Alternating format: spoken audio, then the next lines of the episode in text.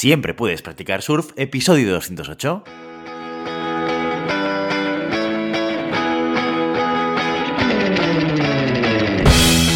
Bienvenido y bienvenida a Siempre puedes practicar surf, el podcast diario sobre recursos humanos.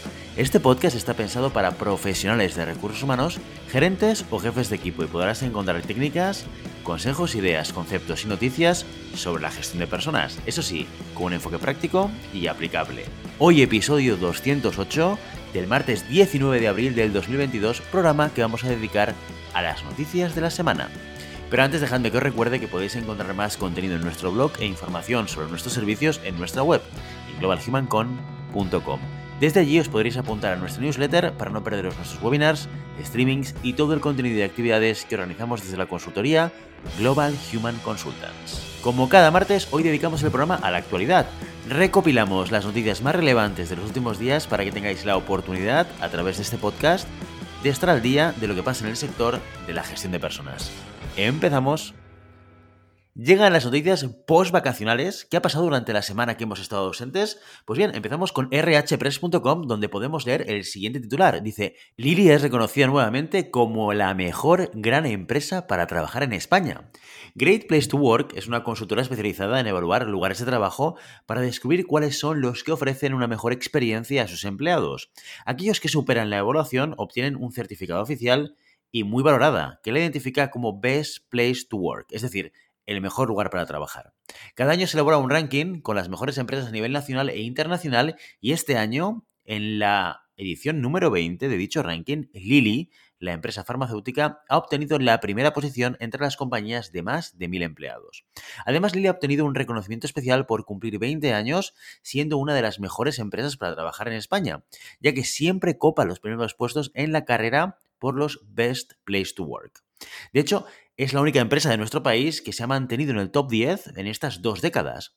Nabil Daoud, presidente de Lili España, ha afirmado que nos sentimos enormemente felices siendo reconocidos como la mejor empresa para trabajar en España por cuarta ocasión.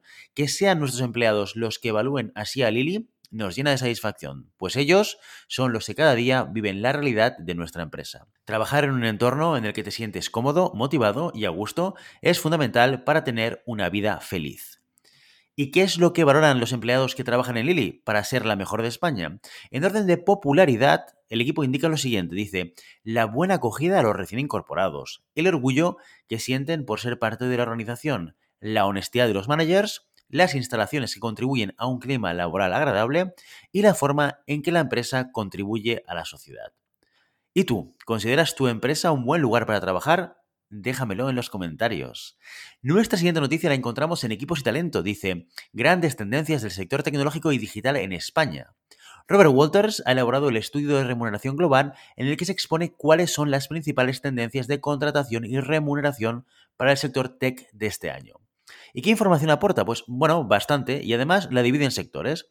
En cuanto al efecto del COVID, Alberto Muñoz, director de la División de Tecnología en Robert Walters, señala que en 2021 hemos visto un mercado que ha sufrido un claro rebrote desde la pandemia de 2020.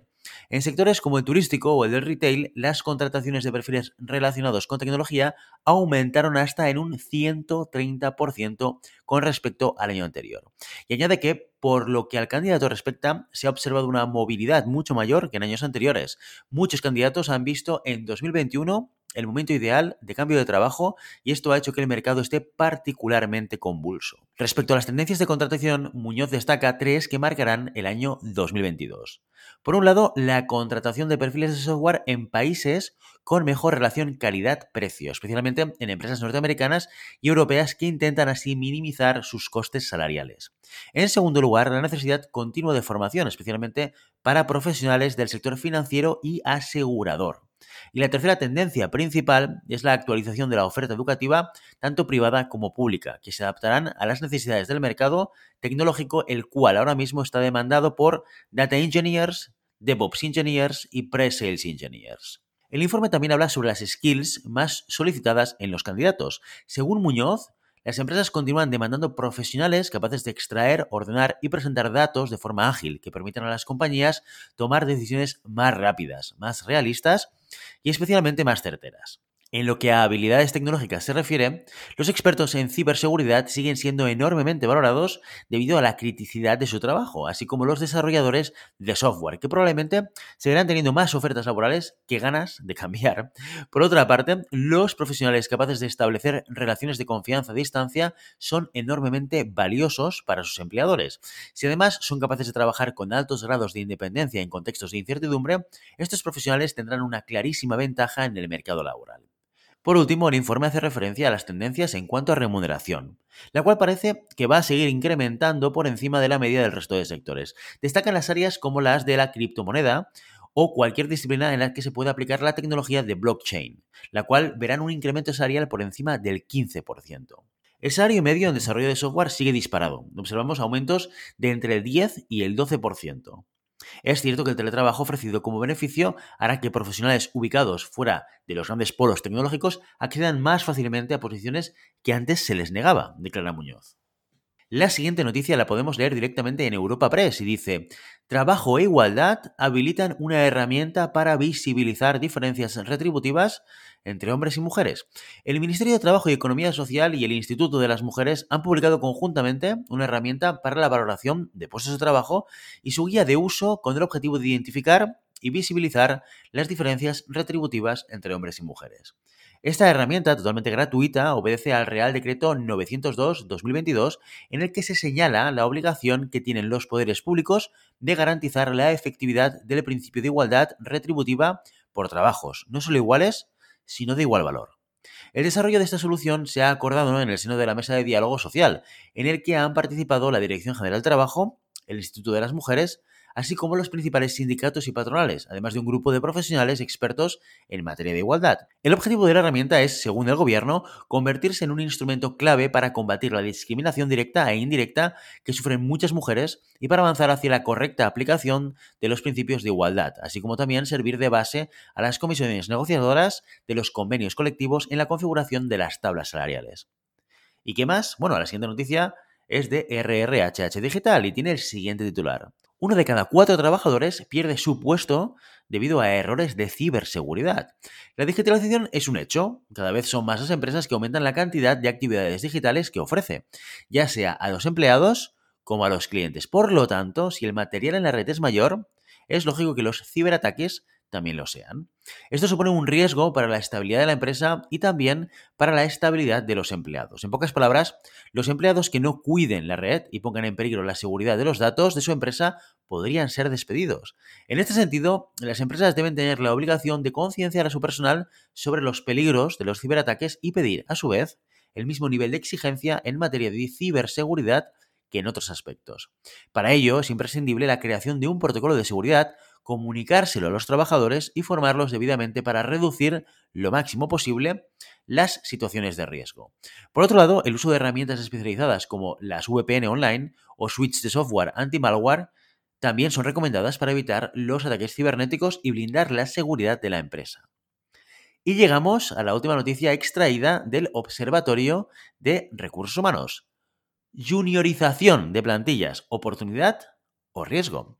David Reyero, HR Business Partner de Sanofi Iberia, nos explica este fenómeno. Las empresas quieren a sus empleados cada vez más jóvenes. No sabemos si siempre va a ser así o es una moda pasajera, pero lo que está claro es que es una tendencia y tiene nombre juniorización. Tener empleados jóvenes implica grandes beneficios, fomenta la innovación, potencia las nuevas habilidades, nos permite entender a las nuevas generaciones de clientes, se ofrecen oportunidades laborales a los jóvenes, etcétera, etcétera. El problema está cuando, a causa de esta juniorización, se desplaza a los empleados más veteranos. Prescindir de los más mayores supone un riesgo para el negocio. Se pierden conocimientos clave, hay menor estabilidad, se deja de lado la diversidad generacional, los equipos son menos maduros y los jóvenes no tienen en quién apoyarse.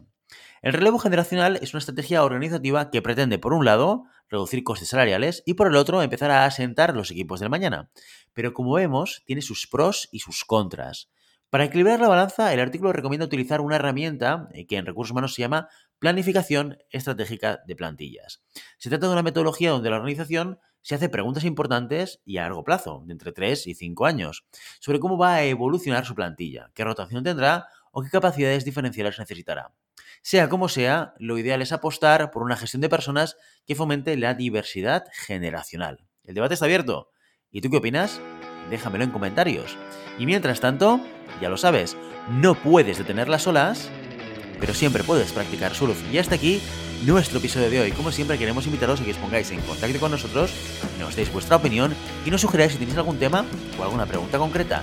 Lo podéis hacer a través de la página de contacto en globalhumancom.com barra contáctanos o a través de las redes sociales. Estamos en Facebook, en Instagram, en Twitter y en LinkedIn. Y si el contenido de este podcast te gusta, no te olvides suscribirte, darnos 5 estrellas en iTunes y me gusta tanto en iVoox como en Spotify. Igualmente recuerda que puedes encontrar más contenidos, noticias y recursos en nuestra web, en globalhumancon.com.